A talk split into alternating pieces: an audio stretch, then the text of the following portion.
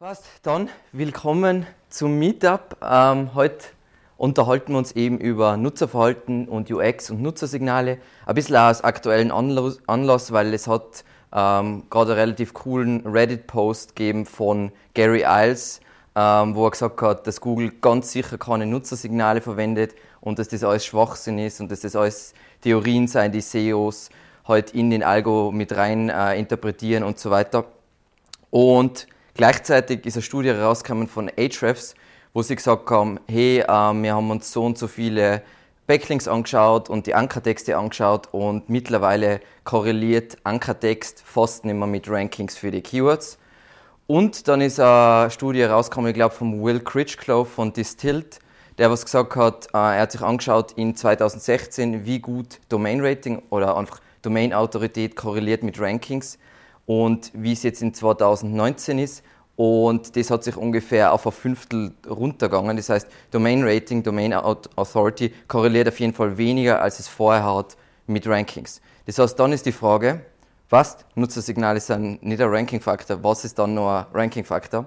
Und heute werden wir uns eben darüber unterhalten, dass Nutzersignale ein Ranking-Faktor sein und Google offensichtlich nicht die Wahrheit sagt.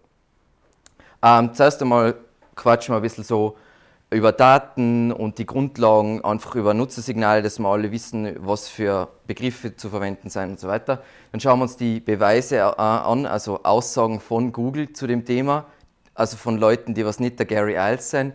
Ähm, Patente zu Nutzersignalen von Google.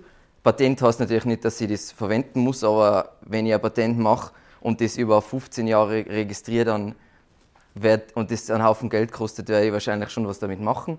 Und dann schauen wir uns die klassischen Nutzersignalen, die Metriken an, die was wir uns zum Beispiel anschauen und wie man diese verbessert oder wie wir die zum Beispiel bei unseren Kundenprojekten und so weiter äh, verbessern. Und da schauen wir uns eben die Top 4 an, weil sonst wird es eskaliert komplett. Und zum Schluss, wie immer, ein paar Sachen, die was ich mir wünschen würde, was es eigentlich mitnimmt. Passt. Ganz wichtig, immer bei SEO sage ich immer, das sind jetzt vor allem heute bei dem Thema, das sind voll viel meiner Theorien, Tests, was ich von anderen gesehen habe, Tests, was ich von uns gesehen habe und so weiter. Aber bei SEO ist es essentiell, dass du alles in Frage stellst und alles ausprobierst und nicht blind einfach das machst, was die Leute in 2005 gemacht haben, sondern du probierst aus und in manchen Nischen ist es einfach unterschiedlich. Nicht in jeder Nische sind die gleichen Ranking-Faktoren. In manchen Nische, Nischen ist Content voll wichtig, in manchen Nischen ist, sind Backlinks voll wichtig, in manchen Nischen sind Nutzersignale oder User Experience oder was auch immer, wie man das nennen will, ähm, extrem wichtig. Passt. Das haben wir das letzte Mal schon beim Thema SEO 2019, haben wir kurz die Daten uns angeschaut. Ähm, und ich habe mir gedacht, zum Anfang ist es relativ interessant, weil alle immer so sagen, ja, Nutzersignale, aber wo hat Google die Daten her und so weiter. Wir müssen ganz ehrlich sein, Google sieht mittlerweile eigentlich alles, was du machst. Ähm, eben die Google-Suche in DE haben sie eben auf Desktop 86% Marktanteil, auf Mobile 98% Marktanteil und das sind eben Daten von StatCounter. Dann, wenn wir jetzt uns schauen, Mobiltelefone, dann hat Android, ähm, also das Betriebssystem Android ist auf 83% aller Handys, die was so derzeit im Umlauf sein.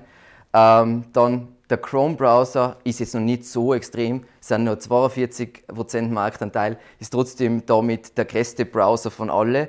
Ähm, und vor allem im Chrome-Browser, dort Daten abzusaugen, ist, glaube ich, trivialer wird es nicht. Und sogar wenn ich nur die 42% der Nutzer habe, wenn ich das hochrechne und dort sage, hey, wie zufrieden sind die User, 42% der Daten sind schon ziemlich gut.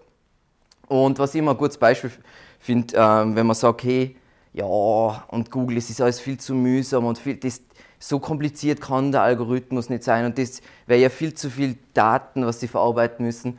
Dann will ich alle kurz daran erinnern, dass jetzt gerade auch in Europa ähm, freigeschalten wird, dass sie jetzt mittels GPRS-Daten schauen, wo du mit deinem Handy rumgelaufen bist und ob zum Beispiel du hast auf eine AdWords-Anzeige drückt und zwei Tage später war es im Geschäft und dann wird das attributed an diese, das ist also eine Conversion. Und wenn sie das messen können, nämlich Ladenbesuche sogar ähm, früher war es nämlich so, dass sie nur bei extrem vielen Laden besuchen. Das heißt, wenn du irgend sowas warst wie, keine Ahnung, der Ikea, dann haben sie es messen können. Aber mittlerweile machen sie es sogar, wo vielleicht maximal 100 Leute in ein Geschäft gehen und trotzdem können sie es machen.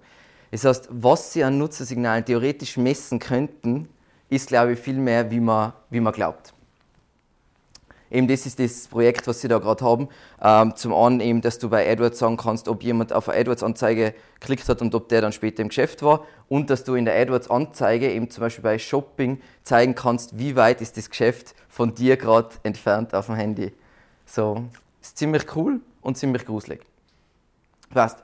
Kurz zur Wiederholung, dass wir alle auf der ähm, gleich starten. Ähm, Google hat eben fast alle Daten über das Nutzerverhalten und wenn wir uns jetzt kurz überlegen, alle Nutzer, also alle Ranking-Faktoren, die was es derzeit gibt, haben letzten Endes nur ein Ziel. Du willst sagen, hey, das Ergebnis, was vorn rankt, stellt den User maximal zufrieden.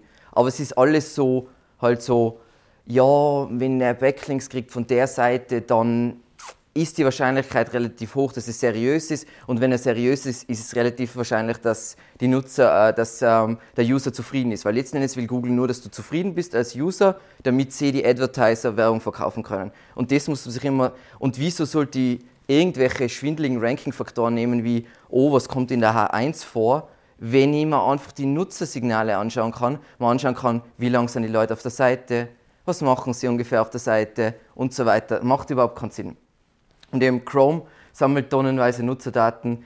Ähm, die Suchergebnisse sind voll mit JavaScript und Tracking-Code. Wenn Sie nicht die Klickrate messen und, und vielleicht Verweildauer messen, wozu brauchen Sie dann den Tracking-Code in die Suchergebnisse? Dann ist es ja, weil Sie sagen ja immer, Klickrate, Klickrate ist kein Ranking-Faktor. Also, wozu brauchen Sie das dann? Und eben Google sagt ganz klar, da machen wir jetzt, das schauen wir uns nachher kurz noch an, ganz klar Nutzersignale sind kein Rank-Faktor und jeder SEO, was das sagt, das ist der redet voll die Scheiße. Und all die Studien, das ist alles Bullshit und das, das, kann, das stimmt alles nicht. Was aber, wenn Sie einfach sagen, ja, es ist kein klassischer Ranking-Faktor, sondern Sie sagen einfach so, schau, wir sagen einfach, es ist kein Ranking-Faktor, aber eigentlich trainieren wir unsere künstliche Intelligenz mit diesen Nutzerdaten. Das heißt, ähm, als Beispiel, wie ich mir es vorstellen könnte, ist, ich sage einfach, hey, ähm, ich schaue mir einfach an das Nutzerverhalten und je nachdem, in was für eine Nische ich bin, sage ich zum Beispiel, in der Nische sind Backlinks wichtiger, das heißt, ich hebe die Gewichtung von Backlinks, dann sind ja die Nutzerdaten immer noch kein Ranking-Faktor, aber sie beeinflussen, wie die Ranking-Faktoren, wie was sie Content auf der Seite, Links und so weiter gewichtet werden. Dann kann ich immer noch sagen, Nutzersignale sind kein Ranking-Faktor. Und das ist eben letzten Endes die Frage oder das, was man eben sieht, wenn man viele Projekte in unterschiedlichen Nischen macht in jeder Nische wirst du merken mit der Zeit, in manchen Nischen ist voll wichtig, dass du zum Beispiel ein Google My Business Konto hast und gewisse, weil gewisse Firmenverzeichnisse eintragen bist, damit rankst du. In anderen Nischen ist es nur wichtig, dass dein Content genau der Suchintention entspricht. In anderen Nischen ist wieder irgendwas, eine andere Finesse wichtig. Und wie, soll, wie könnten Sie das messen, was wichtig ist, wenn Sie das nicht basierend auf Nutzersignale machen? Also, mir ist nichts eingefallen. Und das ist eben dieser geniale Post von äh, Gary Iles. Er, ist immer, er kommt immer als extremer Sympathieträger rüber, so, ah, I will answer this quickly because I'm waiting for a plane and uh, I'm bored. Und er, ist, er kommt immer sehr, sehr unsympathisch rüber, ist er generell so. Und er sagt gewissermaßen da, ähm, das Nutzsignal ist alles Bullshit und der Rand Fishkin, was die, das ist der frühere CEO von Moss, relativ bekannter SEO, das alles, was er sagt, ist totale Scheiße und das ist alles voller Blödsinn und so weiter. Das heißt, zum einen ist er super unfreundlich und zum anderen sagt er, aus meiner Sicht lügt er da einfach. Ähm, Nochmal eben, was sind die bekannten, bestätigten, groben Ranking-Faktoren, die wir wissen? Das ist einmal Content, das heißt in, in Form von Relevanz und Freshness. Dann Links oder wir nennen es auch Popularität oder Autorität und dann hat ja Google bestätigt, RankBrain ist ein Ranking-Faktor. Wenn wir aber kurz zurückspringen, da sagt eigentlich der Gary Iles, dass RankBrain nichts anderes ist, als wie, dass wenn Sie eine Suchanfrage zum ersten Mal in Ihrem Leben sehen oder da zum Beispiel nicht da, da, da, da, da stehen, dass Sie die Suchanfrage besser verstehen. Und das ist für mich einfach, dass Sie halt besser interpretieren, was die Suchanfrage ist, wird wieder in die Kategorie Relevanz fallen. Und damit, ich habe den Verdacht, dass RankBrain einfach künstliche Intelligenz ist, die was das Ganze, die Gewichtung von allem verändert, basierend auf Nutzerverhalten. Das ist übrigens, wie sich die meisten ungefähr RankBrain, was RankBrain macht, vorstellt. Eben der User gibt irgendein Keyword in eine, die Suchleiste ein.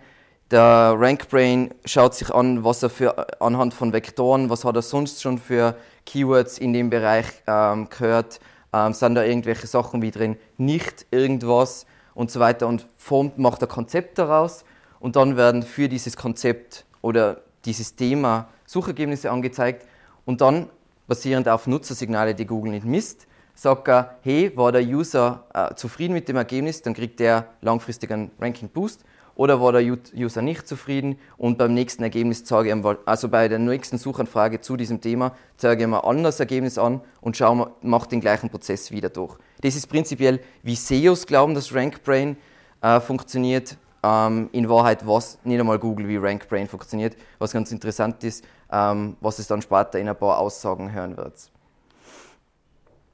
Passt. Ganz allgemein zu dem Thema einfach User Experience und Nutzerzufriedenheit.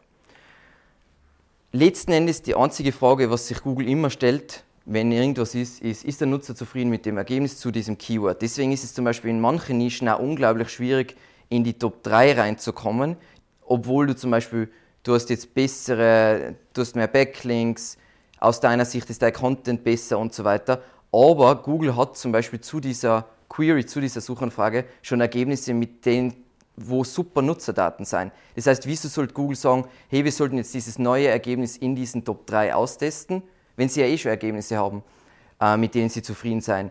Und aus dem Grund ist aber auch das Coole, dass in vielen Nischen, was wir jetzt sehen, ist, wo voll die riesigen Autoritäten sind, die was immer gerankt haben, basierend auf Links und etc. und Brand und so weiter, wo du siehst, dass du eigentlich relativ schnell ranken kannst, weil die haben zwar viele Autoritäten, voll viele Links, aber eigentlich sind die User gar nicht zufrieden so mit den mit die Ergebnissen und deswegen kannst du dort relativ schnell ranken.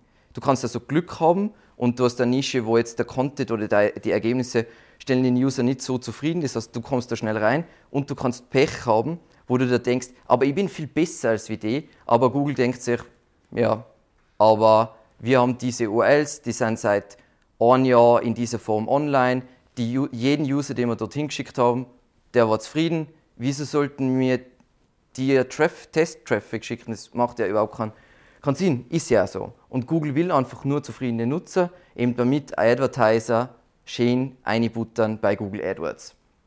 Und was da einfach ganz was man nie vergessen darf, in die Google Search Evaluator Guidelines, da gibt es dieses Needs Met Rating. Das heißt, hat dieses Ergebnis mir zu dieser Suchanfrage, hat es mich zufriedengestellt? War das das perfekte Ergebnis, was, da war nichts mehr dran zu verbessern, es war der Traum? Oder hätte es eventuell Sachen gegeben, die es besser sein können? Also Beispiel, ein Beispiel von was die perfekte Antwort ist, wenn ich google nach dem Wetter und mir sage, Google in die Suchergebnisse alles übers Wetter heute und das war das, was ich wollte, dann sind meine Bedürfnisse 100% befriedigt. Alles wunderbar. Deswegen zeigt Google das zum Beispiel auch sofort in die Suchergebnisse. Da brauchen sie gar nichts, wo du noch draufklicken musst.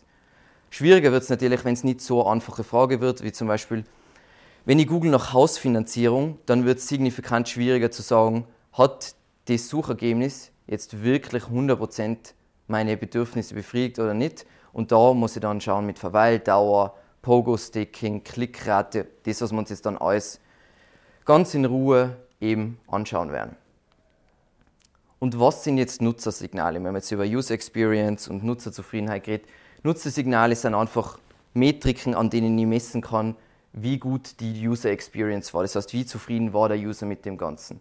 Und eben, was ich glaube, was Google auf jeden Fall macht, ist, ähm, weil es einfach so würde ich es auch machen, ist, wenn Sie irgendwas am Algorithmus ändern, sagen wir mal, Sie machen die Gewichtung von Backlinks weniger.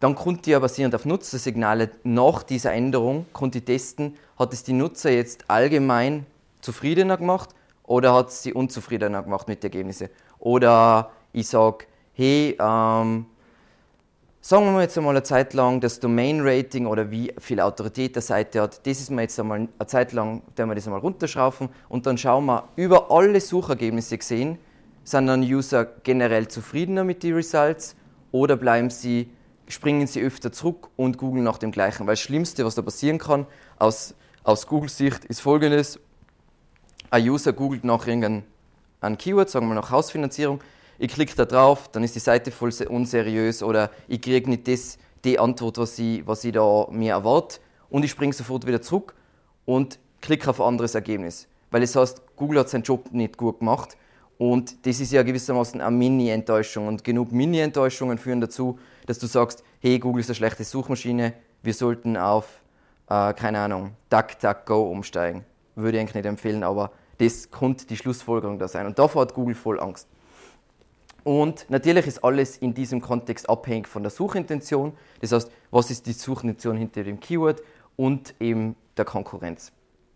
Und eben, was, was, was so ein häufiges Thema ist, was ich so lustig finde, voll viele SEOs sagen, Aufenthaltsdauer, das kann kein Ranking-Faktor sein. Habe jetzt letztes Jahr bei der SMX andauernd wieder gehört, nein, Aufenthaltsdauer, das kann kein Ranking-Faktor sein, weil Aufenthaltsdauer, es kann ja ein User lang auf der Seite bleiben, weil er nicht findet, ähm, was er braucht.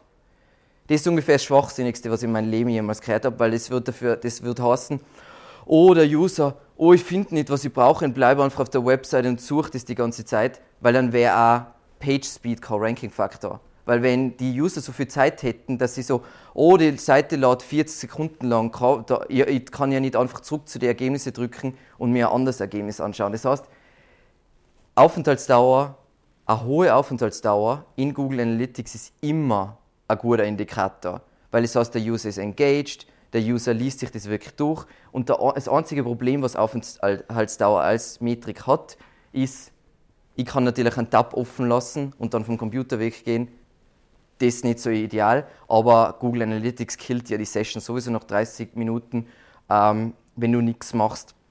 Das heißt, glaube ich jetzt nicht. Und wenn, ich, wenn wir jetzt über Chrome reden, bei Chrome kann ich ja easy peasy tracken, ob sich die Maus bewegt. Das ist ja nicht, ob das magisch ist, sondern das ist das Einfachste auf der Welt. Also äh, ich sage es mal so, ähm, Yandex, also die russische Suchmaschine, wenn du da, du kannst da einfach, ähm, wenn du Yandex Matrix verwendest, also einer Google Analytics, dann kannst du jede einzelne User Session kannst du aufzeichnen. Das heißt, sind es zu viele Daten und eine Suchmaschine kann das nicht verarbeiten?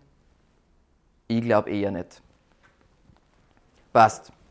Die Beweise. Da gehen wir jetzt ein bisschen, das schauen wir jetzt einfach an, weil es einfach ganz witzig ist. Ähm, 2010 ähm, das Patent ist schon viel früher eingereicht worden im Ranking Documents based on User Behavior and or Feature Data. Also das ist schon uralt. Ich glaube, das haben sie das erste Mal 2004 eingereicht, da wo wir alle Google noch gar nicht so auf dem Schirm gehabt haben.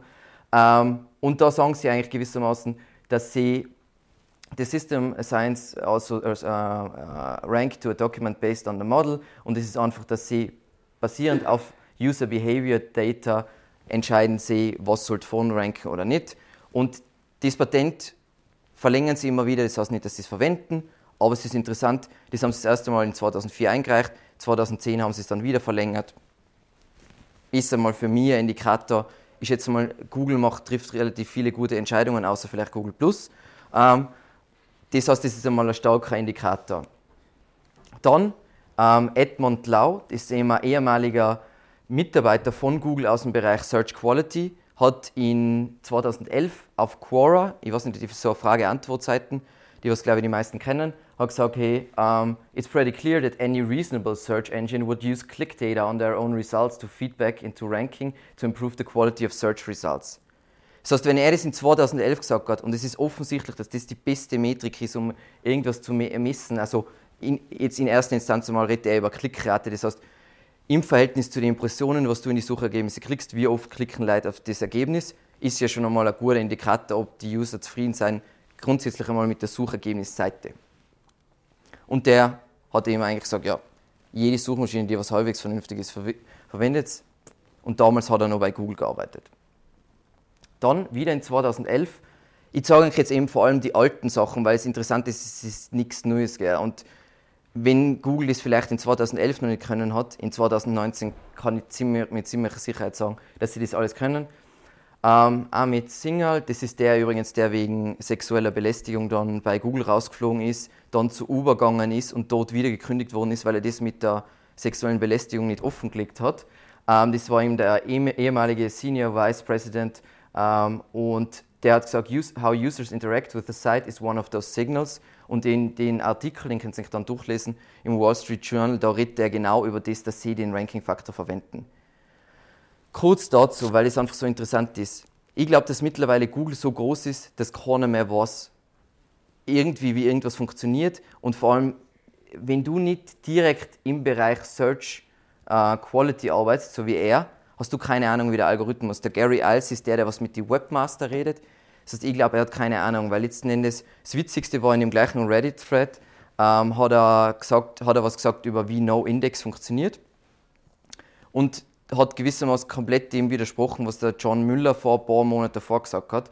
Das heißt, sie wissen alle, also sie sind alle keine SEOs, das darfst du nie vergessen, sie sind die, die was Trends analysieren und kommunizieren mit den Webmasters. Sie sind nicht, oh, ich mache SEO und versuche Seiten bei Google zu ranken. Darf man nie vergessen. Dann haben wir da wieder, das ist richtig cool, ehemaliger Search Quality Chief vor Gericht mit der Federal Trade Commission. Ähm, unter der URL könnt ihr sich das durchlesen. Es ist ziemlich langweilig, weil es einfach so ein Gerichtsding ist. Aber da sagt man so, the ranking itself is affected by the click data, das heißt die Klickrate. Und hey, wenn 80% von den Leuten klicken auf Ergebnis Nummer 2 und nur 10% klicken auf Nummer 1, dann werden wir nach, mit der Zeit werden wir das andere Ergebnis ranken. Das heißt wieder, sie verwenden also offensichtlich Nutzersignale, aus irgendeinem Grund wollen sie es nicht kommunizieren, außer wenn sie vor Gericht stehen. Dann Patent, Google-Patent aus 2015 ähm, ist eben ähm, basierend auf impliziten Nutzerfeedback und Presentation Bias. Presentation Bias nochmal ganz einfach für die, ich erkläre es jetzt einfach super simpel, ähm, weil ich finde es super spannend. Presentation Bias ist, ähm, wenn du zum Beispiel sagst, ähm, du rankst da, du sagen mal, du, du rankst in der Webseite und bei der Webseite verwendest du voll viel Content und die Seite, das funktioniert alles voll gut, bla bla bla. Und du sagst, basierend auf dem, dass das einmal gut funktioniert hat, sagst du, hey, das funktioniert immer. Content ist der einzige Ranking-Faktor, es gibt keinen anderen Ranking-Faktor. Das heißt, nur weil etwas einmal halt funktioniert hat und das, das ist in dem Kontext ist einfach gemeint, wenn ein Ergebnis oben steht auf Platz 1, dann wird es logischerweise öfter geklickt als wie ein Ergebnis, das auf Platz 8 steht, weil sich mehr Leute die Nummer 1 anschauen als wie die Nummer 1. Und das ist dieser Presentation Bias. Genau, und das ist eben wieder ein Patent, was genau darum geht, hey, wir schauen uns die Klickrate an, wenn die Klickrate besser ist, dann ranken wir an das Ergebnis. Dann, ähm, cool ist äh, Googles ehemaliger Head of Google Brain, in John, den Nachnamen werde ich jetzt nicht sagen.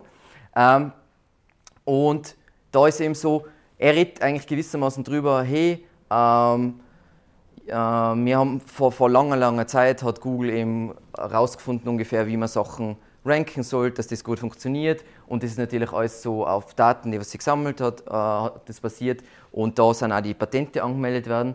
Und seit aber Google Maschinenlernen in den ganzen Prozess integriert hat und Training Models verwendet, dann kann ich natürlich viel mehr Sachen machen, weil vorher habe ich nur Sachen machen können, sowas wie, ich schaue mir an, wie viele Backlinks hat die Seite und wie stark sind die Backlinks, die was ich habe. Oder ähm, wie oft kommt das Keyword auf der Seite äh, vor und alles solche Sachen habe ich mir anschauen können. Aber jetzt kann ich die Sachen auch testen. Wie gut korreliert zum Beispiel, wie sinnvoll ist es, den Ranking-Faktor Backlinks ähm, voll wichtig zu machen oder sollte man den vielleicht weniger wichtig machen? Oder sollte man den in unterschiedliche, Sachen, äh, in unterschiedliche Nischen wichtiger und weniger wichtig machen? Und was passiert, wenn wir die Gewichtung ändern? Sind die User dann zufriedener oder weniger zufrieden? Und alles das kann ich ja halt testen. Das heißt, und das ist, macht Suchmaschinenoptimierung heutzutage so unglaublich cool und spannend, weil es ist nicht mehr so, oh, ich versuche den Google-Algorithmus auszutricksen und äh, schwindel die, Seite, die Leute auf meine Webseite, sondern ich muss jetzt mittlerweile wirklich was bieten, damit ich bei Google ranken kann. Jetzt werden viele sagen, ja, aber voll oft ist es nicht so und so weiter. Ja, ich sage auch nicht, dass Google perfekt ist, weil du kannst Google noch extrem gut bullshitten. Ähm, es gibt einen YouTube-Channel, den ich jedem empfehlen würde, der sich wirklich für SEO interessiert, ist der SEO Fight Club.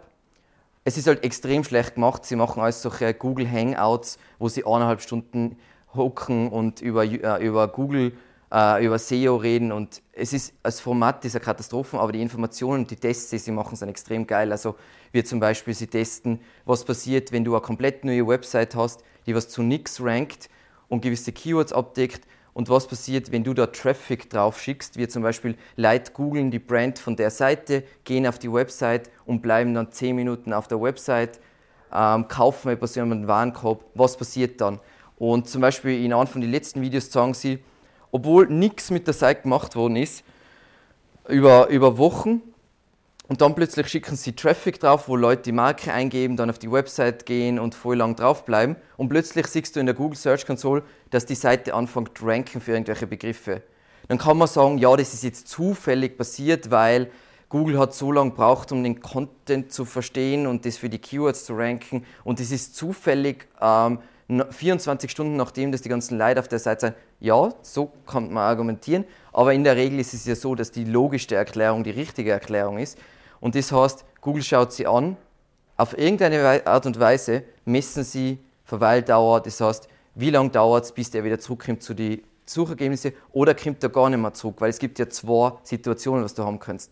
Du googelst nach etwas, ähm, findest ein Ergebnis, bist super zufrieden und 20 Minuten später googelst du was anderes zu einem ganz anderen Thema, das ist ja kein Problem, weil offensichtlich hat die eine Suchanfrage ja, oder die Suchergebnisse haben dich zufriedengestellt, du hast das gekriegt, was du brauchst, jetzt googelst du ein komplett anderes Thema. Und es gibt die Situation, du googelst etwas, findest nicht, was du willst, gehst wieder zurück, klickst wieder äh, auf ein Ergebnis, findest wieder nicht, was du brauchst, klickst wieder auf ein Ergebnis, was ja ein Indikator ist, dass die, Such dass, dass die Ergebnisse nicht die richtigen sind für die. Und dementsprechend muss ich die Suchergebnisse anpassen. Passt. Übrigens, der, der Schmäh ist nur für Pokémon-Fans verständlich, weil die Top 4 sind die Endgegner von Pokémon und so bin ich auf das Bild gekommen. Ähm, wir schauen uns jetzt an, eben die Top 4 Nutzersignale, die man als SEO im Auge haben sollte. Da schmulzeln ein paar. ähm, und zwar zum ersten, als erstes einmal, was ist die Verweildauer? Die Verweildauer ist die Zeit, die ein Nutzer auf einer Seite aus den Suchergebnissen verbringt. Das heißt, ich google, klicke auf Ergebnis und bis sie wieder zurückkommen und auf ein anderes klicke, äh, Ergebnis das ist die Verweildauer. Und da hat Google auch, ein Patent dazu, das was ich jetzt nicht super da ähm, im Detail betrachten werde, aber the time can be measured as the time between the initial click through to the document result until the time the user comes back to the main page and clicks on another document result. Und das ist eine von den Sachen, was Sie sich anschauen. Daher kommt da das Ganze mit der Verweildauer, weil es original einfach in Ihre Patente drinsteht, dass wenn man eine gute Suchmaschine bauen wollen würde, dann würde man das verwenden. Und deswegen, longer views are generally indicative of quality for the click-through result. Das heißt, wenn User lang auf dem Ergebnis bleiben und idealerweise nicht wieder zurückkommen und ein ähnliches oder das gleiche Keyword googeln, dann war der User offensichtlich zufrieden. Natürlich, es kann jetzt sein, ich, ich google nach Hausfinanzierung, das beantwortet mal meine grundlegenden Fragen und danach will ich aber auch noch, habe ich Fragen zu den Zinsen beispielsweise. Dann kann es sein, dass ich nochmal googeln muss. Aber idealerweise wäre ja die Seite so gut, dass sie schon vorhersehen kann, was meine nächsten Fragen sind. Das heißt, sie brauchen nie wieder zurückkommen zu den Suchergebnissen. Das wäre jetzt eine perfekte Website, aber sagen wir mal, das ist die Idee prinzipiell ähm, dahinter. Was sind jetzt so weitere Hinweise darauf, dass das schon Realität ist. Ähm, das sind uralte Ergebnisse, also sind schon Jahre alt, aber ich weiß nicht, manche können sich vielleicht nur an das erinnern, dass du in die Suchergebnisse gehabt hast, wenn du zurückgesprungen bist auf die Suchergebnisse, dann ist gekommen Block all bla bla bla Results. Das heißt, du warst auf der Seite drauf und du warst nicht zufrieden, bist zurückgesprungen und dann ist das, du kannst alle Ergebnisse von dieser Seite blockieren, damit du die nie wieder siehst. Und Google hat immer dementiert, dass sie das, äh, dass sie das als Ranking-Faktor verwenden und so weiter und so weiter. Aber das ist ja eigentlich schon einmal, das ist eigentlich genau die Verweildauer. Du warst nicht zufrieden mit dem Ergebnis und Google schlägt dir sogar vor, hey, dir hat die Website nicht gefallen, soll man die ab jetzt nie wieder in die Suchergebnisse anzeigen. Voll interessant, haben sie dann irgendwann wieder abgestellt. Aber wieso sollten sie so etwas, was offensichtlich sinnvoll ist, abstellen, außer Sie kennen das, ohne dass du da Nutzerfeedback geben musst, sondern sie messen einfach die Zeit. Passt. Frage, wie lange ist die Zeit eigentlich, was die gut Das ist immer, eben, wie man gesagt hat, abhängig von, wie die, wie die Konkurrenz dasteht. Und wie die Konkurrenz dasteht, kannst du natürlich nicht sehen. Das ist das, was das Ganze so schwierig macht. Aber letztendlich ist in jeder Nische wahrscheinlich eine andere Verweildauer, ist, ist gut und schlecht. Google macht ja alles im Verhältnis. Das heißt, du brauchst ja nicht die besten Backlinks der Welt, du brauchst bessere Backlinks als deine Konkurrenz. Du brauchst nicht den besten Content der Welt, du brauchst besseren Content als für die anderen. Und dementsprechend eine gute Verweildauer, wenn du in der Abnehmnische bist und die Leute, die was schon 16 Red Bull an dem Tag getragen haben, dann ist die Verweildauer wahrscheinlich ungefähr 50 Sekunden. Wenn du jetzt jemanden hast, der was interessiert ist an SEO, dann ist eine gute Verweildauer wahrscheinlich 15 oder 20 Minuten lang. Also das kann man nicht sagen, was eine gute Verweildauer ist. Was kann ich jetzt machen, um die Verweildauer ähm, zu verbessern? Kurz nochmal zur Erinnerung, wenn da irgendwas in grün steht, dann kann man das bei YouTube googeln, äh, bei YouTube googeln, bei YouTube YouTube und dann findet es ein Video zu dem Thema. Also so, keine Ahnung, ich will mehr herausfinden über die Suchintention, dann sucht einfach nach denen. Eigentlich ist es super einfach, aber es ist gleichzeitig auch nicht einfach. Zuerst einmal, was, ich schaue, was ist die Suchintention hinter dieser Suchanfrage. Und ich sehe das bei unseren Kunden andauernd, keiner kapiert das Konzept von Suchintention wirklich. Was will der User zu dieser Suchanfrage sehen und nicht, was wünsche ich mir, was der User zu diesem Suchergebnis sehen will. Das ist nicht die Suchintention. Die Suchintention ist tatsächlich zum Beispiel ähm, die Suchintention von jemandem, der sich, keine Ahnung, am Auge operieren lassen will, weil er einen grauen Star hat, ist wahrscheinlich, er will einmal über die Operation aufgeklärt werden, er will über die Kosten aufgeklärt werden, er will über die Risiken aufgeklärt werden, er will über die Anforderungen, was, was sie, in welchem Stadium darf es sein, dass das noch operiert werden darf, wie alt, ähm, wie lang dauert das, also wie lang ist die Zeit, bis das heilt und so weiter. Und das sind alles so Mini-Suchintentionen, aber einfach die Hauptsuchintention wäre also Informationen über diesen Eingriff. Wenn ich jetzt eine Landingpage mache und sage so, hey, wir sind die beste Klinik der Welt und wir machen es voll super und tralalala, dann treffe ich nicht die Suchintention, weil ich glaube, dass die Suchintention kommerzieller Natur ist, aber prinzipiell wird sie einmal Information, äh, wird eine Informationssuche in erster Linie sein und im nächsten Schritt wäre dann bereit für, hey, wieso sind wir die Richtigen, weil wir die besten Ärzte haben und die besten Zertifizierungen, whatever. Das heißt, da werden wir nachher noch kurz noch länger drüber reden, aber die Suchintention ist einfach zu verstehen, also zum Beispiel, wenn du dir die Suchergebnisse anschaust und du siehst, also am Beispiel WordPress SEO, und jeder, jedes Ergebnis dreht sich jetzt um Tipps rund um WordPress SEO. Und ich mache dann eine Landingpage, wo ich ein Produkt rund um WordPress SEO verkaufen will. Sogar wenn ich die besten Backlinks der Welt hätte und den bestgeschriebensten Content, würde nicht ranken. Weil die Suchintention ist nicht ein Ranking-Faktor, sondern eine Voraussetzung, dass du überhaupt angezeigt wirst. Wenn man sich die ähm, Google Search Evaluator, äh, Evaluator Guidelines anschaut, dann bist du einfach, wenn du die Suchintention nicht triffst, bist du ein Scheißdreck. Das heißt, das ist Grund, das ist Entry Level. Wenn du das nicht schaffst, kommst du nicht zu den Olympischen Spielen, sondern du musst daheim bleiben. Dann was super funktioniert für Verweildauer, nicht in jeder Nische, sage ich jetzt einmal schon als ähm, Disclaimer. Lange Artikel mit einer hohen Content Density. Und mit Content Density meine ich, was ich jetzt extrem viel sehe bei Affiliates ist, oh, ich, der Alex hat gesagt, man sollte lange Artikel schreiben. Ich mache jetzt etwas, was in 50 Wörter könnte ich das vermitteln, aber ich mache einfach jetzt 6000 Wörter draus. Das ist Low Keyword Density und wenn es ein User liest, denkt er sich, fuck you. Und äh, wenn er könnte, würde er deine Ergebnisse blockieren. Das heißt, das wollen wir nicht. Wir wollen wirklich, und wie wollen wir den Content sortieren? Immer nach dem, was die Hauptsuchintention beantworte gleich am Anfang und dann gehe nach und nach und nach. Das heißt, wie ein Zeitungsartikel, zuerst will ich wissen, was ist passiert, dass sie, jetzt war gerade ein Polizeieinsatz in Schwarz gestern, dann will ich wissen, was ist dort passiert, prinzipiell mal die Rahmenbedingungen und dann tauche ich in die Tiefe. Und deswegen funktionieren ja zum Beispiel Inhaltsverzeichnisse sehr so gut bei Content, bei langen Content, weil bei einem Inhaltsverzeichnis sehe ich sofort, was enthält der Artikel und ich kann sofort zu dem Subthema springen, wo, was mich interessiert. Dann, was die Verweildauer natürlich sehr, sehr, sehr, oder das Verweildauer sehr förderlich ist, ist natürlich Lesbarkeit und Content Design. Mit Lesbarkeit meine ich einfach kurze Absätze, je nach Nische, viele Bilder, Videos, Medien, Einfach, dass das liebevoll aufbereitet ist und nicht so, oh, Copy-Paste, das ist geschrieben worden in Textbroker und ich kopiere das einfach einen Absatz, 5000 Wörter, ein Absatz, kein Bild drin. Das ist nicht Lesbarkeit, das ist ein Verbrechen an der Menschheit.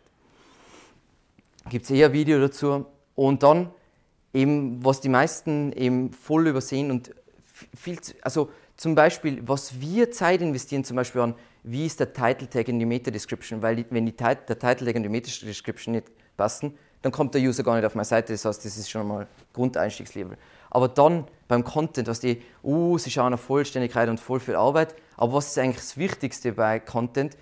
Wenn der User auf der Seite landet, was er dann als erstes sieht, ist meistens das, wo er entscheidet, das ist voll der Scheißtrick oder das ist voll geil und ich werde das Ganze lesen. Das ist, wo sich entscheidet. Dementsprechend, das Intro ist echt key. Das heißt, da schaue ich mir an, was sind die typischen Sachen, was der User wissen will, die beantworte ich schnell und dann gebe ich ihm die Möglichkeit, schnell in die Tiefe zu tauchen. Und eben, der User will wissen, was kann er sich erwarten, was kann er sich von dem Content bis erwarten. Und da kommt wieder das Inhaltsverzeichnis ins Spiel, weil letztendlich ist das Inhaltsverzeichnis für mich ein Teil vom Intro und da sehe ich gleich, hey, was umfasst das Ganze. Passt. Was die Verweildauer natürlich auch steigert, ist, weil wenn es lang ladet, dann springe ich ab, bevor die Seite komplett geladen ist. Das sind natürlich geringe Ladezeiten, aber das sollte selbstverständlich sein, glaube ich. Dann Video-Content ist das allerleichteste, um Verweildauer zu steigern, weil natürlich es gibt nichts leichteres zu konsumieren als ein Video.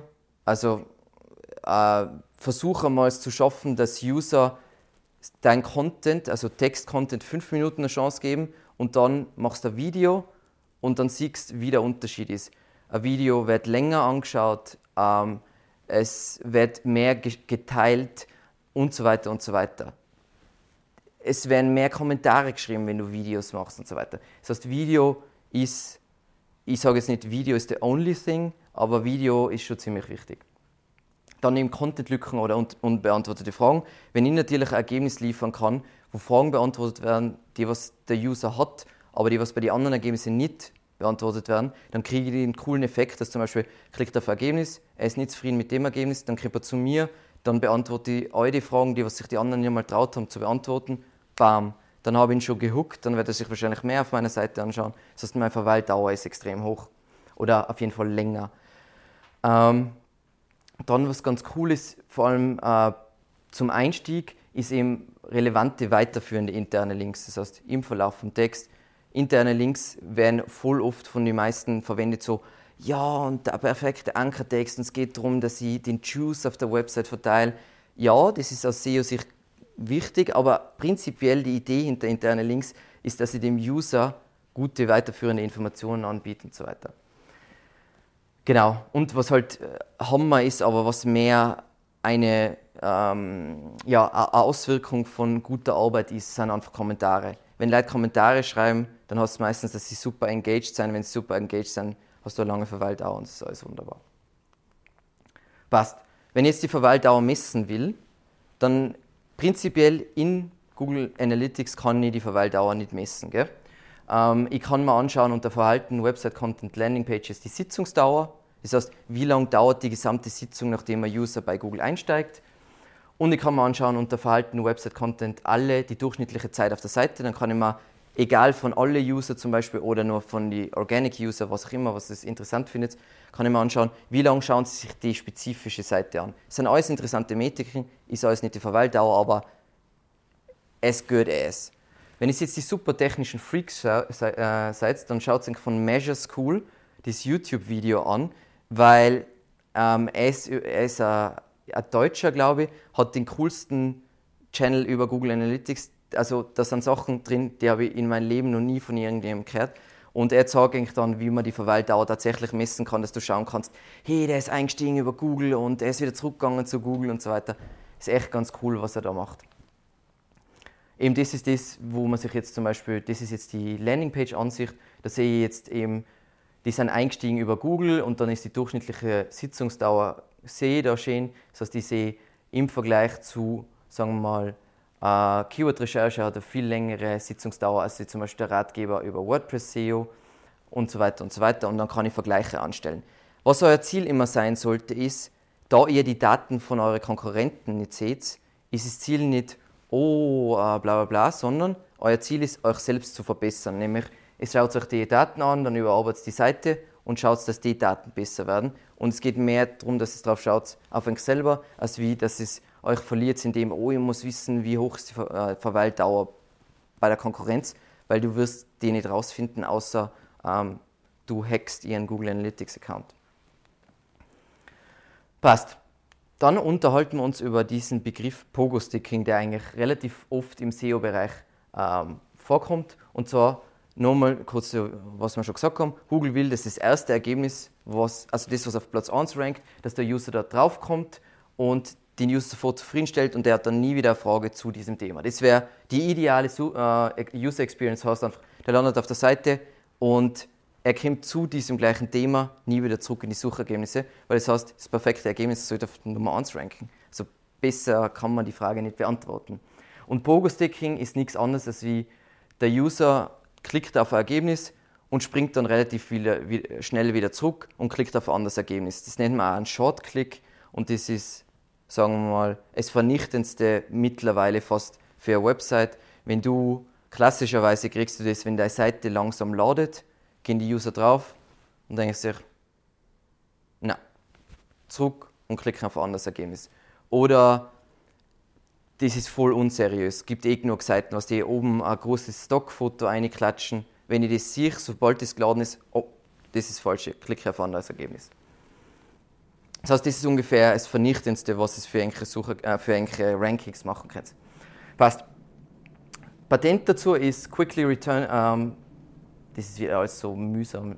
Aber auf jeden Fall, Google sagt da gewissermaßen, wenn jemand schnell zu den Suchergebnissen ähm, zurückkehrt und auf ein anderes Ergebnis klickt, dann heißt das natürlich, dass die Seite nicht relevant zu dem Suchergebnis ist. Was ist dabei jetzt zum Beispiel interessant? Haben wir letztes Mal ein bisschen drüber geredet, Google testet ja, zu welchen Suchergebnisse du, äh, zu welchen Keywords du relevant bist. Das heißt, wenn du ein neuen, äh, neues Content Piece publizierst, dann rankst du anfänglich für irgendwelchen Bullshit. Also irgendwas so wie, wir haben jetzt gerade irgendeinen Ratgeber und der rankt für währenddessen. Keine Ahnung, vielleicht habe ich das Wort währenddessen so oft verwendet, keine Ahnung. Auf jeden Fall ranke ich für das Keyword. Wie findet Google jetzt raus, dass ich nicht relevant bin für das Keyword währenddessen? Indem einfach User, die was Google nach währenddessen, auf mein Ergebnis klicken und dann denken so, what the f das macht überhaupt keinen Sinn und springen wieder ab. Und so, wenn es, wenn es ein bisschen trackt, was, was so passiert, also sagen wir mal, ihr habt ein Tool wie Systrix oder Matrix Tools oder Ahrefs, publiziert mal einen Artikel und dann nach drei Wochen schaut mal rein, für welche, welche Keywords rankt das Ergebnis, dann schaut es rein nach drei Monaten, dann schaut es nach sechs Monaten und dann werdet ihr sehen, am Anfang rankt es für so viele Sachen, wo du denkst, so, what the fuck, hat sich Google da gedacht. Und es wird immer besser. Mit der Zeit werden die Ergebnisse immer relevanter und die, es, die Suche, äh, also die Keywords, für die es rankt, werden immer noch besser. Das kann man nur durch solche Training Models machen. Passt. Und da gibt es eben dieses total interessante Feature. Das gibt es noch nicht so lange. Ich weiß nicht genau, wie lange es gibt, weil es mir erst seit, ab, sagen wir mal, Ende 2018, glaube ich, aufgefallen ist. Wenn ihr auf Ergebnis klickt, und es springt relativ schnell wieder zurück, dann kriegt es das da. Unter dem Ergebnis, was ihr geklickt habt, kriegt es andere Suchten auch nach und das sind jetzt Keywords. Gell? Und jetzt würde man sich denken, ja, das werden einfach die Sachen sein, die was auch unten bei den Suchergebnissen stehen, nämlich andere User, was ich. Aber das stimmt nicht. Für jedes einzelne von den Ergebnissen kriegst du andere Keywords da angezeigt. Das heißt, meine Theorie dazu ist, dass Google schaut, hey, User, die was nicht zufrieden waren mit dem Ergebnis, haben die Keywords gesucht und dann haben sie das gefunden, was sie braucht haben. Das heißt, was sagt uns das? Wenn wir uns das von den Top-Ergebnissen anschauen, finden wir genau außer natürlich Hausfinanzierung Postbank, wenn ich nicht ranken können, wenn ich die Postbank bin. Oder wenn ich ein Postbank-Produkt verkaufe, dann kann ich vielleicht da ranken, aber das da verfehle ich einfach die Suchintention. Aber jetzt zum Beispiel Hausfinanzierung, Berechnung ohne Eigenkapital, trotz Schufa, ähm, bla ihr eh, wenn ich die Sachen dann auch noch in meinen Artikel über Hausfinanzierung unterbringe, dann bin ich ein besseres Ergebnis wie jetzt zum Beispiel Baufi24.de. Schaut euch Baufi24.de, die, die wissen, was sie machen. Also von denen kann man viel lernen, dass man die outrankt für den Begriff. zweifle jetzt einmal. Ähm, außer man hat un unvorstellbar viel SEO-Budget und unvorstellbar viel Skills. Mhm. Aber das ist voll interessant. Und das ist eben, was ich wieder meine mit Suchintention. Zu dem Keyword, wenn ich jetzt Content kreiere, jetzt, jetzt nicht, dass ich die Stimme verliere, das geht ja gar nicht. zu, dem, äh, zu dem Keyword, wo ihr jetzt ranken wollt, wenn ihr da die Recherche macht für den Content, den ihr erstellt, auf jeden Fall von den Top 3, schaut euch an, was, wenn es drauf geht, Druck springt, was da für Keywords angezeigt werden und deckt nicht die Keywords ab, sondern die Themen, die was da impli das impliziert. Weil was sind die Themen, was das impliziert? Leute wollen ohne Eigenkapital ein Haus finanzieren. Sie wollen wissen, wie viel Eigenkapital sie brauchen. Und ja, das mit der Postbank kann man ja vergessen. Und das decke ich in meiner Seite ab. Was sind Best Practices, damit es mir nicht passiert, dass Leute auf meine Seite gehen und sagen, pff, das ist ja ein Scheißhaufen und wieder zurückspringen. Du sollst die Suchintention treffen, so wie immer. Dann, ähm, vor allem bei Informationsinhalten ist es wahnsinnig äh, wichtig, dass es statt ein Veröffentlichungsdatum, weil Leute sind super allergisch bei Veröffentlichungsdatum. Sogar ein Thema, was sich in den letzten fünf Jahren nicht verändert hat, wenn das Datum alt ist, wird ein Konkurrent, der was ein neueres Datum hat, meistens ausstechen, weil die User einfach was Frisches sehen wollen. Das heißt, sagt lieber immer, es legt das Aktualisierungsdatum an, statt das Veröffentlichungsdatum oben, wenn es jetzt so Outdoor äh, publiziert am blablabla. Dann ein halber gescheite Font-Size wäre ganz nett, weil sonst, vor allem wenn es, es ist einfach so viel angenehmer zu lesen, wenn du eine Font-Size hast zwischen 15 Pixel und 17 Pixel. Jetzt werden wieder manche sagen, ja, das ist abhängig vom Font und bla bla. Ja, aber ich rede jetzt mal über Arial oder sowas. 15, zwischen 15 und 17 ist eine sehr feine Sache. Dann wieder Inhaltsverzeichnis. Dann eine wirklich hilfreiche Na Navigation. Und das ist, klingt trivial, aber ich würde sagen, dass 90% der Websites keine wirklich hilfreiche Navigation haben. Dementsprechend, man sollte wirklich überlegen, was ist das, was der User wirklich braucht, versus ich tue alles. Die, die, Grundregel ist, ich tue alles in die Navigation ein, weil alles ist wichtig und alles ist gleich wichtig. Aber eigentlich sollte ich ja für einen User priorisieren, damit ich den Traffic-Strom durch die Seite lenken kann. Das heißt, schaut eben hilfreich in der Navigation und schaut, dass früh erste interne Links sein. Das heißt, er landet auf dem Artikel, ähm, der Artikel ist jetzt doch nicht ganz oder er braucht ein spezifischeres Thema, also ein Unterthema von diesem Thema dann habe ich entweder interne Links, das was Sprungmarken sein zu diesem Teil auf dieser Seite in Form eines Inhaltsverzeichnisses, oder interne Links zu Artikeln, wo diese Fragen beantwortet werden. Und wie finde ich außer, oder wie kann ich das vorhersagen? Indem ich die Suchintention wie meine Westentasche kenne. Und eben Content-Lücken gleich zu Beginn. Das heißt, coole Sachen, die was die Leute immer wissen wollen. Sagen wir mal, Thema SEO-Texte. Ausgelutscht bis zum geht nimmer was ist eine Content-Lücke, was immer jeder fragt, wie lang sollte der SEO-Text sein? Bei der Frage kriege ich zwar einen Anfall, aber das wäre eine Content-Lücke, die was ich am Anfang beantworten soll und wo ich vielleicht Best Practices sage und bla bla bla, weil das ist dann so engaging, dass er den Artikel auch weiterliest. Und natürlich, wenn ich jetzt etwas habe, wo es wirklich um Vertrauen geht, brauche ich Trust Agents, das heißt Siegel, Zertifikate, was auch immer, oder Social Proof, das heißt Social Shares, sie, wie beliebt man auf Instagram ist und so weiter. Ähm, einfach damit die User sehen, hey, die anderen hat das auch gefallen, das heißt, es muss mir auch gefallen. Genau. Passt. Organische Klickrate. Und übrigens, zu dem gibt es eigentlich die meisten Studien, die sagen, dass die organische Klickrate garantiert ein Ranking-Faktor ist. Auch wenn Google sagt, na, na, das ist nicht so. Aber es gibt so, wirklich so, du denkst da, wie können Sie es nachdem, können Sie nur behaupten, dass es nicht so ist? Okay, die organische Klickrate ist einfach der Prozentsatz an Nutzer, die auf dein Suchergebnis in den Suchergebnissen klicken. Ähm, es wird natürlich beeinflusst durch die Position. Das heißt, logischerweise die Klickrate auf Platz 1 ist höher als auf Platz 8. Und das versteht natürlich auch Google. Das heißt, das ist logisch. Aber es gibt natürlich für die Position eine überdurchschnittliche Klickrate und eine unterdurchschnittliche Klickrate. Und natürlich in jeder Nische ist anders und auf jedem Device ist anders. Und das sind alles Sachen, die was man mit bedenken sollte.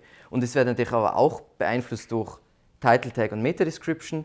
Wie schön ist die URL, ist Keyword in der URL zum Beispiel und ob da Rich Snippets sein, sie Rezept Rich Snippet, Sterne Rich Snippet, was auch immer, was euch einfällt. Und es gibt eben keine universell gute Klickrate. Eine höhere Klickrate sorgt aber immer für mehr Traffic. Das heißt, je, auch wenn du das nicht glaubst, die, die, die, die größten Quick Wins, immer alle fragen mich, oh, SEO-Tipps, super schnell, Rankings, was kann man machen? Dann sage ich immer, verbessere einfach deine Snippets, weil die Länge stimmt nicht, das Keyword ist nicht gescheit drin, das schaut hässlich aus, das ist nicht ein Teaser für einen Content, sondern es ist einfach irgendein Blödsinn. Das ist das Einfachste. Also zum einen, man hat vielleicht 20 wichtige Seiten auf seiner Website. Snippet-Optimierung für das, wenn du es gut machst, dauert 20 mal 10 Minuten und es ist ein Quick Win, wo du sofort, wenn es neu indexiert wird, mehr Traffic hast, weil die Klickrate höher ist und vielleicht, wenn es ein Ranking-Faktor ist, auch noch deine Rankings besser werden. Ähm, das, ist, das solltet ihr euch dann unbedingt bookmarken von Advanced Web Ranking, was ein extrem geiles Tool ist zum ähm, Rankings-Tracking. Ähm, sie haben da so eine Studie, eine laufende Studie, wo sie immer sagen, hey, ähm, was ist auf dieser Position durchschnittlich die Klickrate und du kannst es eben aufteilen nach US oder international und nach Mitwerbung, branded oder ohne Brand, ähm, was die Suchintention, kommerziell oder Information oder ähm, Transaktion oder Navigation, ob es ein Longtail-Keyword ist. Und da kannst du wirklich sagen, so, hey, basierend auf was da durchschnittlich ist, bin ich überdurchschnittlich oder unterdurchschnittlich und dann gehe ich in die Google Search Console, die was jetzt den mega geilen Leistungsbericht habe, ändere meine Snippets, schaue in 14 Tagen oder ja, sagen wir mal, zwei bis vier Wochen nochmal rein, hat sich die Klickrate verbessert, hat sich verschlechtert und so weiter und systematisch verbessere ich so mein Snippet. Was gibt es da für Patente und Aussagen dazu? Der Danny Sullivan, der mittlerweile bei Google, glaube ich, arbeitet, hat gesagt, Google confirms watching clicks to evaluate search result quality aber sie sagen nicht, ob es ein Ranking-Signal ist. Aber da denke ich mir so, sie schauen sich an, um zu evaluieren, wie gut die Suchergebnisse sind, aber es ist kein Ranking-Signal. Für mich klingt es nach einem Ranking-Signal. Was kann man jetzt machen, um das zu verbessern? Und das ist einfach, das muss man machen, heimgehen und machen, weil es einfach so einfach ist. Ich schaue mal, das Main Keyword im Title Tag ist und in der Meta Description. Ähm, ich schaue mit dem Tool Systrix SERP Snippet Optimier äh, Optimierungstool schaue mir an, dass die Länge passt. Ähm, ich mache die Meta-Description schreibe aktiv, das heißt, erfahre hier mehr zu bla bla bla bla bla und sagen User, was er, was er erwarten kann und nicht, wie die meisten Verbrecher das machen, nämlich, boah, da muss ich 140 Zeichen schreiben. Ich kopiere einfach den ersten Satz aus meinem Artikel aus, weil das ist einfach so viel Arbeit. Das kann ich nicht schaffen. Das heißt, nein, nein, nein, schreibt da wirklich was Eigenes. Wir nehmen uns wirklich für die Snippet-Optimierung pro Artikel sicher 20, 25 Minuten Zeit. So wichtig ist es. Für ein Snippet. Dann, wir testen alles schön mit der Google Search Console. Im Leistungsbericht kriegst du alles. Du kannst da anschauen, in diesem Zeitraum, für diese Seite, für dieses Keyword, in dem Land ist meine Klickrate so und so. Auf diesem Device. Und dann kann ich mal schauen, ist es besser geworden, ist schlechter geworden und so weiter und kann da troubleshooten. Was will ich nicht machen, weil wir haben jetzt über Pogo-Sticking geredet, das heißt, Leute gehen auf die Seite und springen ihnen wieder ab. Ein Clickbait, weil das ist in der Natur der Dinge, ein Clickbait ist, du weißt, wirst nie herausfinden, was als nächstes passierte und du findest raus, dass das nächste war und denkst, boah, ist das scheiße und gehst wieder. Das wollen wir nicht. Wir wollen wirklich was, das, was wir versprechen, sollten wir erhalten, weil sonst ist es haben wir zwar vielleicht eine hohe Klickrate, aber die Rankings werden schle schlechter, weil wir andauernd durch Pogo-Sticking oder Shortclicks gekillt werden. Dann Rich Snippets und Sitelinks. Sitelinks geht eh nur durch Autorität und Rich Snippets kriegt man halt durch strukturierte Daten. Da haben wir eher ein Video dazu. Genau, wie schaut ein guter Snippet aus und was kann man für Tricks machen? Ähm, wo ist eigentlich mit der Länge, kennt sich voll aus da oben und das ist nämlich ganz cool. Wenn es die Seite mal indexieren lasst, dann seht ihr, wo Google den Snippet anfängt abschneiden, weil nicht bei jedem Suchergebnis ist das Snippet gleich lang. Das heißt, wenn es es schafft, es so zu machen, dass es Vote vollständig dasteht und dann Punkt, Punkt, Punkt und es macht dann Sinn, dann kennt ihr einen Snippet, der eigentlich länger ist, kennt ihr auf manche Devices wird er kürzer anzeigt, hat aber einen Sinn und manche Devices wird er länger anzeigt und hat trotzdem noch einen Sinn. Das ist natürlich super tricksy, aber das ist einfach etwas, was man ausprobieren kann und mit dem man sich austoben kann. Was dann noch so Best Practices ähm, Formatierung des Title Tags äh, durch eckige Klammern. Da hat der, ähm, der Backlinko herausgefunden, wenn du eckige Klammern in die Title Tags, ich habe jetzt schon Angst davor, wenn ich das sage, wenn du das reintust, dann wird der Klickrate bis zu 40% höher. Das heißt, jeden Morgen hat jeder eine rechteckige Klammern im Title Tag. Ähm, Lesbarkeit der Meta-Description erhöhen wir einfach durch Häkchen und irgendwelche Sonderzeichen. Ähm, und was halt immer aber das ist wie jeder, der was einmal einen Clickbait gemacht hat. Zahlen im Title Tag, es gibt nichts Besseres. 14 Tipps oder 2019 oder Steigerung um 153 Prozent, das lieben die Leute. Man muss einfach immer ein bisschen aufpassen, also aufpassen, dass es seriös bleibt. Aber es ist so schlimm, ich sehe es so schlimm bei YouTube. Wenn ich in Title irgendwas mit einer Jahreszahl reinschreibe, sind jetzt, oh mein Gott, 2019, es ist super aktuell, das muss ich mir anschauen. Wenn du nichts reinschreibst, dann so, so weiß ich schon. Das interessiert mich nicht. Genau, das ist voll witzig. Genau, da seht ihr mal, wie, das, wie, wie, wie verbrecherisch das ausschauen kann. Ähm, natürlich, da müsst ihr mal aufpassen, mit, ähm, je nachdem, wann ihr es publiziert habt, wird der Teil von einem Snippet natürlich abgeschnitten und mit der Zeit geht es dann, wird es ersetzt durchs Datum oder wenn ihr ähm, eine Seite habt, wo das Datum nicht angezeigt wird, dann habt ihr mehr Platz für ein Snippet selber. Genau. Ich wollte es mal die, auf die Spitze treiben, Zahlen und rechteckige Klammer und Pipes und Hackerl und Read Snippets, genau. Und zu guter Letzt unterhalten wir uns nochmal über die Suchintention, weil das ist etwas, aus meiner Sicht ist, was die meisten ähm, zu wenig beachten. Im Google sagt dazu, ich habe das jetzt übersetzt, wenn ein Besucher eine Suchanfrage eingibt, versucht er etwas zu erreichen. Das ist ziemlich logisch. Ähm, wir bezeichnen dieses Ziel als die Absicht des Nutzers oder Suchintention. Jeder sagt, ja, offensichtlich, aber jeder macht es trotzdem falsch. Eben die meisten Nutzersignale wie die Dwell Time, also Verweildauer, dienen eben nur dem Zweck dazu, herauszufinden, ob der Nutzer mit dem Suchergebnis zufrieden ist. Und da muss, dazu muss man verstehen, ein Keyword an sich hat eine Hauptsuchintention. Das heißt, das, was in die Top 3 rankt, sagen wir mal, wir, wir googeln äh, nach,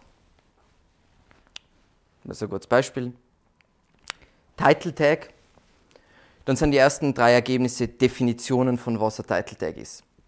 Wer die, damit, äh, wer die dort ranken mit einem Artikel äh, oder mit einer Leistungsseite, wo ich reinschreibe, dass sie eine Leistung anbiete, dass ich Title Tags optimiere?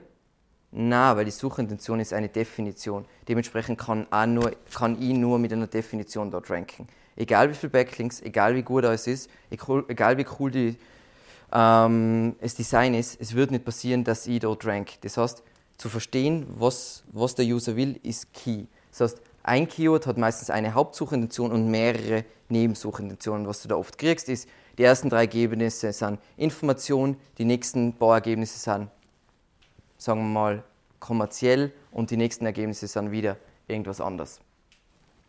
Und eine Suchintention, das heißt, die Suchintention kann sein, hey, ich will SEO-Betreuung in Anspruch nehmen. Eine Suchintention kann aber unterschiedliche Keywords haben. Weil wenn ich SEO-Betreuung haben will, kann ich googeln nach monatliche SEO-Betreuung oder SEO-Dienstleister oder SEO-Agentur und so weiter. Aber all die Keywords sind eigentlich das Gleiche, also implizieren das Gleiche und somit ist es wahrscheinlich so, dass ich die ganzen Keywords mit einer Seite ranken kann. Jetzt ist natürlich die große Frage, wie kann ich herausfinden, wann ich eine neue Seite für ein Keyword brauche und wann ich alles mit einer Seite ranken kann. Was sind jetzt da die Best Practices? Weil das schneiden wir jetzt gleich an. Dann. Ich schaue mir an, was steht in die Snippets drin. Wenn ich mir die Suchergebnisse anschaue, in jedem Snippet steht drin Tipps, dann wollen die Leute zu diesem Suchergebnis Tipps sehen. Wenn ich zur Hausfinanzierung schaue, und in jedem Titeltext steht Zinsen, dann werden die Leute wahrscheinlich Zinsen sehen zu diesem Keyword. Und wenn ich das nicht habe, dann werde ich da nicht ranken. Das heißt, ich schaue mir natürlich, höchste Priorität hat Platz 1, was rankt auf Nummer 1 und schaue mir an, was, was wird da geboten und natürlich kann ich das anders machen und so weiter, aber prinzipiell sollte das Gleiche bieten, die gleiche Suchintention abdecken. Dann schaue ich mir an, genau die anderen Top 10 Ergebnisse, weil es natürlich gemischt sein kann von den Suchintentionen. Und ganz wichtig, ich schaue mir die SERP Features an. Und SERP Features sein, wird der Bilderbox angezeigt, werden Videos angezeigt. Wenn der Bilderbox angezeigt wird, sind die Leute Bilder wahrscheinlich wichtig. Das heißt, Bilder auf meiner Seite wären auch wichtig. Wenn Videos angezeigt werden, dann hat Google herausgefunden, dass Videos ziemlich wichtig sind bei dem Thema. Das heißt, Videos würden mir auf meiner Seite helfen. Ähm, wenn Shopping-Ergebnisse angezeigt werden, dann ist es wahrscheinlich ein Shopping-Ergebnis und die Leute wollen nicht einen Ratgeber über das sehen, sondern sie wollen Produkte sehen und kaufen. Das ist ganz wichtig zu verstehen. Dann gibt es eben diese bei manchen Informations-Searches, Nutzerfragen auch Box, also zum Beispiel wenn es nach SEOs sucht oder die meisten Informationsbegriffe, dann steht so da so, zum Beispiel bei SEO, was ist SEO, wie funktioniert SEO, wie viel verdient ein, keine Ahnung, äh, SEO-Manager und so weiter, halt alles, was die Suchintentionen sind. Das sagt mir auch schon wieder, ah, die Fragen haben die User zu dem Keyword, sollte auf meiner Seite drauf sein. Eben, wenn du einen Short klickst, das haben wir aber schon erzählt, ähm, andere suchten auch Box, das heißt, du gehst drauf, springst zurück, dann kriegst du eben diese Vorschläge, super hilfreich. Und was aber grundsätzlich schon mal ein Punkt sein sollte, wenn du die Keyword-Recherche machst, sollst du schon alles kategorisieren, nach was das für ein Keyword ist. Ist das ein Informations-Keyword? Ist das ein kommerzielles Keyword? Ist das ein Transaktions-Keyword? Also zum Beispiel Transaktions-Keyword wäre Flug Innsbruck, Berlin. Oder ist es ein Navigations-Keyword? Ein Navigations-Keyword sein, kann sein ein bestimmter Ort, kann aber auch sein Evergreen Media YouTube-Channel. Kommerzielles Keyword wäre Massivholzbetten. Informations-Keyword wäre, keine Ahnung, ähm, WordPress SEO als Beispiel. Passt. Dann was ist, wie es das erste ist, was wir zum Beispiel bei Kunden machen, weil es auch so ein Quick Win ist. Du schaust die Seite an, dann findest du raus, 50% vom Content zu den Keywords, für die was der Kunde ranken will und schon Content gemacht hat, der Content ist eigentlich gar nicht, dass die User zu diesem Begriff sehen wollen. Das heißt, ich schreibe das neu, werde neu indexiert und plötzlich rankt es. Das ist nicht Magie, sondern statt dass ich irgendwas dort stehen habe und die User gehen drauf und denken sich, als ob mich das interessiert, die Geschichte von der Firma. Das interessiert mir genau niente, sondern ich will wissen, wie das funktioniert und worauf ich achten muss. Weil das ist einfach so, haben wir eh schon das letzte Mal darüber geredet, es ist einfach Nutzerzentriertheit ist key einfach bei SEO. Und eben wie man herausfindet, ob man eine neue Seite braucht für irgendwas, ähm, ist von meinen, einer von meinen Lieblings-SEO-Blogs, äh, Blind Five Year Old, äh, der hat jetzt gerade eh wieder einen Artikel über das gemacht, der hat diesen Begriff ähm, ähm, vorgestellt, nämlich Co Content Overlap Score. Das heißt, wann brauche ich eine eigene Seite für ein Keyword? Weil es ist nicht immer so trivial. Gell? Also es kann zum Beispiel sein, ich weiß jetzt nicht spontan, aber dass du für SEO-Agentur und SEO-Dienstleister, dass du zwei unterschiedliche Seiten brauchst. Der Grund kann zum Beispiel sein, Leute, die was nach SEO-Dienstleister suchen, suchen was Hochpreisiges und die, was nach SEO-Agentur suchen, suchen was Niederpreisiges. Ist jetzt ein Beispiel von unterschiedlichen Suchintentionen was sein könnten. Wie ich herausfinde, ob ich das mit einer Seite ranken kann, ist, ich schaue mir die Top 10 an. Und wenn dann beide zwei, wenn ich die jetzt sagen wir mal, ich gehe auf google.de, suche die beiden Begriffe, wenn jetzt die Suchergebnisse zu, sagen wir mal, 70% das gleiche sein, kann ich mit großer Wahrscheinlichkeit beide Begriffe mit einer Page ranken und ich muss sie halt einbauen, aber es geht wunderbar. Sobald ich aber unter 50% kriege, in der Regel, funktioniert es nicht mehr. Also es unsere Erfahrung hat er auch in seinem Blogpost geschrieben, wenn du weit unter 50% kommst, das heißt mit Überschneidung, dann kann es sein, dass es besser ist, eine neue Seite für das Keyword anzulegen, obwohl es ein Synonym ist für was anderes und du denkst, das ist Synonym, weil es ist nicht immer. Leute denken so, wenn jemand nach Suchmaschinenoptimierung googelt und jemand nach SEO googelt, hat es die gleiche Suchintention. Ist das Synonym? Ist die gleiche Suchintention. Aber es ist nicht die gleiche Suchintention, weil Leute, die was SEO googeln, suchen, was ist SEO? Und die meisten, die was Suchmaschinenoptimierung googeln, sind schon viel weiter in einem Prozess.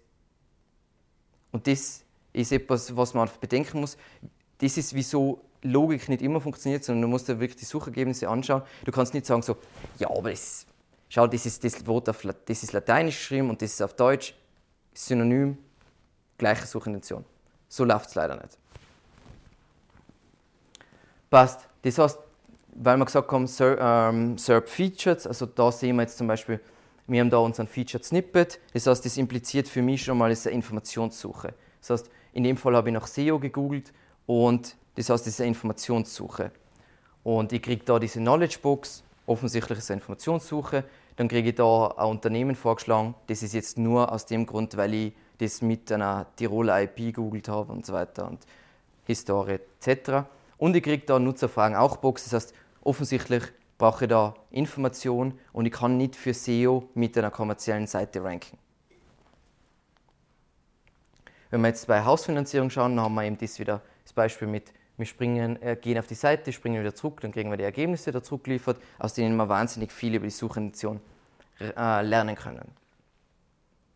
Und kurz nochmal zu dem Artikel, weil ich den jetzt ein paar Mal erwähnt habe super technischer Artikel, super Nerd-Artikel, es ist wirklich so uh, voll mathematische Modelle und so weiter. Aber das ist ganz cool, weil er erklärt so, wie du schauen kannst und wie Google es wahrscheinlich macht, um zu sagen, hey, kann ich das gleiche anzeigen oder wird was anderes anzeigen und wie auch Queries sich entwickeln. Weil das ist eben etwas, was extrem schwierig ist, vor allem wenn du eine Agentur bist wie mir. Die Suchintention bleibt nicht die gleiche, sondern die Suchintention kann sich ja ändern. Das heißt, es kann sein, Heute ist äh, SEO ist die Suchintention für SEO Information und es kann sein, in einem Jahr ist die Suchintention für SEO kommerziell und plötzlich ranken andere Pages. Extrem gutes Beispiel, was euch anschauen könnt, was super interessant ist. Googelt mal nach E-Zigarette. Ähm, bei E-Zigarette haben früher nur Shops gerankt. In Top 10 Shops. Kein Informationsergebnis. Höchstens einmal eine Schlagzeile, wenn eine Zeitung über E-Zigaretten geschrieben hat. Shops. Und jetzt hat sich die Suchintention dieser Query geändert. Jetzt ranken nur noch Testberichte über dieses Thema. Ist es jetzt, weil uh, die Affiliates sind so gute SEOs? Nein, das ist nicht der Grund, sondern der Grund ist einfach, die Leute wollen ähm, Produkttests, wollen wissen, was ist das richtige Produkt und so weiter. Und da gibt es einen, der macht das extrem gut, muss man ganz ehrlich sagen. Und plötzlich ist die Intention von dieser Query hat sich geändert, weil früher, wo die E-Zigaretten neu waren, wollten Leute E-Zigaretten kaufen und jetzt ist es vielmehr so, dass alle, die was E-Zigarette oder E-Zigarette rauchen wollen, haben eine E-Zigarette und wenn sie eine neue E-Zigarette wollen, dann wollen sie wissen, was ist gerade das latest Model und was ist das Beste und wenn ich jetzt ein heftiger Raucher war, was dann das Beste und so weiter. Das heißt, die Query kann sich entwickeln mit der Zeit und das ist etwas, was man verstehen muss und das ist wieso äh, ich immer lachen muss, wenn Leute fragen, wie lange muss ich SEO machen. Naja, wenn du nicht versagen willst oder das, was du da aufgebaut hast, nicht verlieren willst, dann wirst du sehr für immer und ewig machen müssen. Egal intern oder extern, weil solche Sachen ändern sich, die Standards ändern sich. Die Texte, wenn ich mir denke, die Texte, die was wir vor sieben Jahren publiziert haben, Texte, was wir heute publizieren, what the fuck. Da ist einfach eine Welt dazwischen. Das ändert sich, das heißt, SEO kann nie stillstehen. Was sind unsere Key Takeaways von heute? Zum einen mal glaube nicht alles, was Google sagt. Ich finde es immer so witzig, wenn dann haben wieder irgendwelche Leute mit John Müller geredet und der hat so und so gesagt und uh und bla bla bla und sie, sie sind sich nicht einmal intern einig, wie der Google-Algorithmus funktioniert. Das heißt, die einzige Wahrheit ist, man probiert es selber aus oder schaut sie, äh, schau, äh, liest sich etwas durch von jemandem, der es, der es ausprobiert hat. Eins kann ich versprechen, der John Müller hat es noch nie ausprobiert. Ist ein Fakt. Das heißt, ist, man sollte ihm nicht alles glauben. Das heißt, er ist voll der nette Typ, aber manchmal sagt er Sachen, zum Beispiel, er hat die ganze Community in Aufruhr gebracht, wo er gesagt hat, wenn du langfristig irgendwas auf No-Index stellst, dann sind die Links automatisch No-Follow. Und das ist für große Seiten eine Katastrophe. Es ist der Weltuntergang. Weil das heißt, immer wenn du dünne Inhalte hast, dann musst du irgendwas mit denen tun, wenn du sie nicht auf No-Index stellen kannst. Scheiße. Aber dann sagt der Gary Iles, Zwei Monate später. Na, na, na, das, das ist nicht, wie das funktioniert und so weiter. Sie, haben, sie wissen selber nicht. Sie wissen intern nicht mehr, wie es funktioniert. Ist verständlich bei der Größe und wenn da AI involviert ist, ist eh klar. Handle eben, als ob Nutzersignale der wichtigste Ranking-Faktor sind. Weil dann fokussierst du auf die richtigen Sachen. Dann fokussierst du auf Qualität, anstatt, oh, wie kann ich den Algorithmus austricksen, dass er mich besser rankt mit irgendwelchen Social Bookmarks. Zeiten sind leider vorbei. Dann schau dir das Nutzerverhalten und die demografischen Daten an. Und das ist etwas, was sich Leute viel zu wenig anschauen. Ich habe all die coolen Sachen auf in Google Analytics. Es hat sogar, wie navigiert der User, wenn er über Google einsteigt durch meine Website. Wie lang bleibt er auf die Seiten? Wie hoch ist die Absprungrate? Wie ist die Ausstiegsrate? Und da kurz nochmal zur Absprungrate, weil es ist so eine häufige Frage. Eine hohe Absprungrate ist nicht immer schlecht. Weil zum Beispiel bei einem Blogartikel, wenn ich eine bestimmte Frage habe und ich lese den Blogartikel und meine Frage ist beantwortet, dann schaue ich mir eine Seite an und dann gehe ich wieder. Das heißt, Informationscontent wird immer eine hohe Absprungrate haben. Absprungrate von 80% ist normal. Wenn ich einen Online-Shop habe und ich habe eine Absprungrate von 80%, dann mache ich alles falsch. Weil da sollte ich vielleicht 10 oder 15, vielleicht 20% haben, aber höher darf es sicher nicht sein. Das heißt, so sollte man das auch betrachten, basierend auf dem Content-Typ, Suchintention, wie hoch ist die Absprungrate. Wenn ich eine schnelle Antwort gebe, als Beispiel, es kennt die Seiten von früher, was ist meine IP? Da werde ich relativ hohe Absprungrate haben. Außer er schaut sich auch noch die IPs von anderen Leuten an, was ich einmal bezweifeln werde. Dann arbeite basierend auf dem, was du da hast, also Alter, ähm, Geschlecht, Interessen etc. Drei Personas aus, Bayer Personas und erstelle beispielhaft eine Search Journey. Das heißt, wie, wie kommt der, was kommt der für Vorkommen, wo kommt der einsteigen und wie führe ich dann weiter durch den Funnel und schaffe Inhalte, die was die eigene Zielgruppe sehen will. Und nicht, so wie es oft läuft, ich wünsche mir als Unternehmen, dass sich die User das wünschen. Das ist nicht der richtige Ansatz, sondern die User wünschen sich das und darauf baue ich alles auf. Natürlich kann ich User weiterbilden und kann sagen, wie es jetzt bei uns ist zum Beispiel. Wir haben jetzt auch gerade wieder eine Anfrage gehabt, der hat die ganze Zeit geredet über, ähm, wie hoch das Domain-Rating ist von den Backlinks.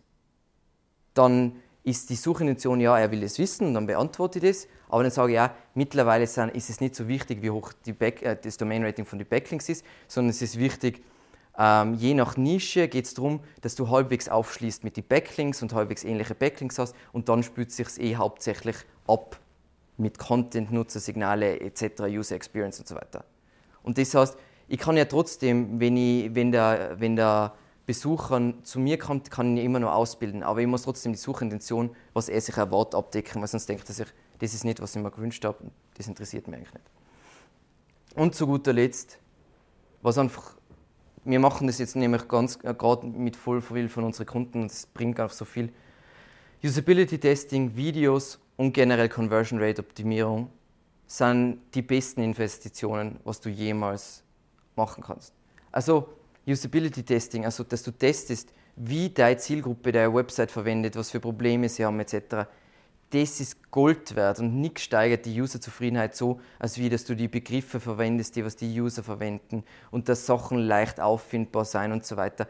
Gleich wie Conversion Rate Optimierung. Da gibt es eh einen extrem coolen deutschen Blog, nämlich Conver Konversionskraft. Das ist so wichtig, dass du, wovor haben die User Angst, wieso kaufen sie nicht bei dir und alles so Sachen. Und eben natürlich Videos, weil Videos sind ein leichter Einstieg und nichts erhöht die Dwell-Time und das Vertrauen so wie ein Video. Es gibt einfach nichts. Weil ein Video, es gibt so viele Leute, die was nicht gern viel lesen. Ich weiß nicht, wie euer Umfeld ist, aber voll viele Leute ähm, lesen ja nicht am laufenden Band Bücher. Das heißt, die lesen auch keine, keine langen Texte. Das heißt, die sind generell eher visuelle Typen. Das heißt, da funktioniert ein Video einfach viel besser. Und auch für die Typen, die was gern lesen, ein Video nichts leichter zu konsumieren als ein Video. Also ich muss wach sein, um einen Text zu lesen, aber ich kann voll fertig sein und mal ein Video reinziehen und trotzdem noch einen Wert draus ziehen.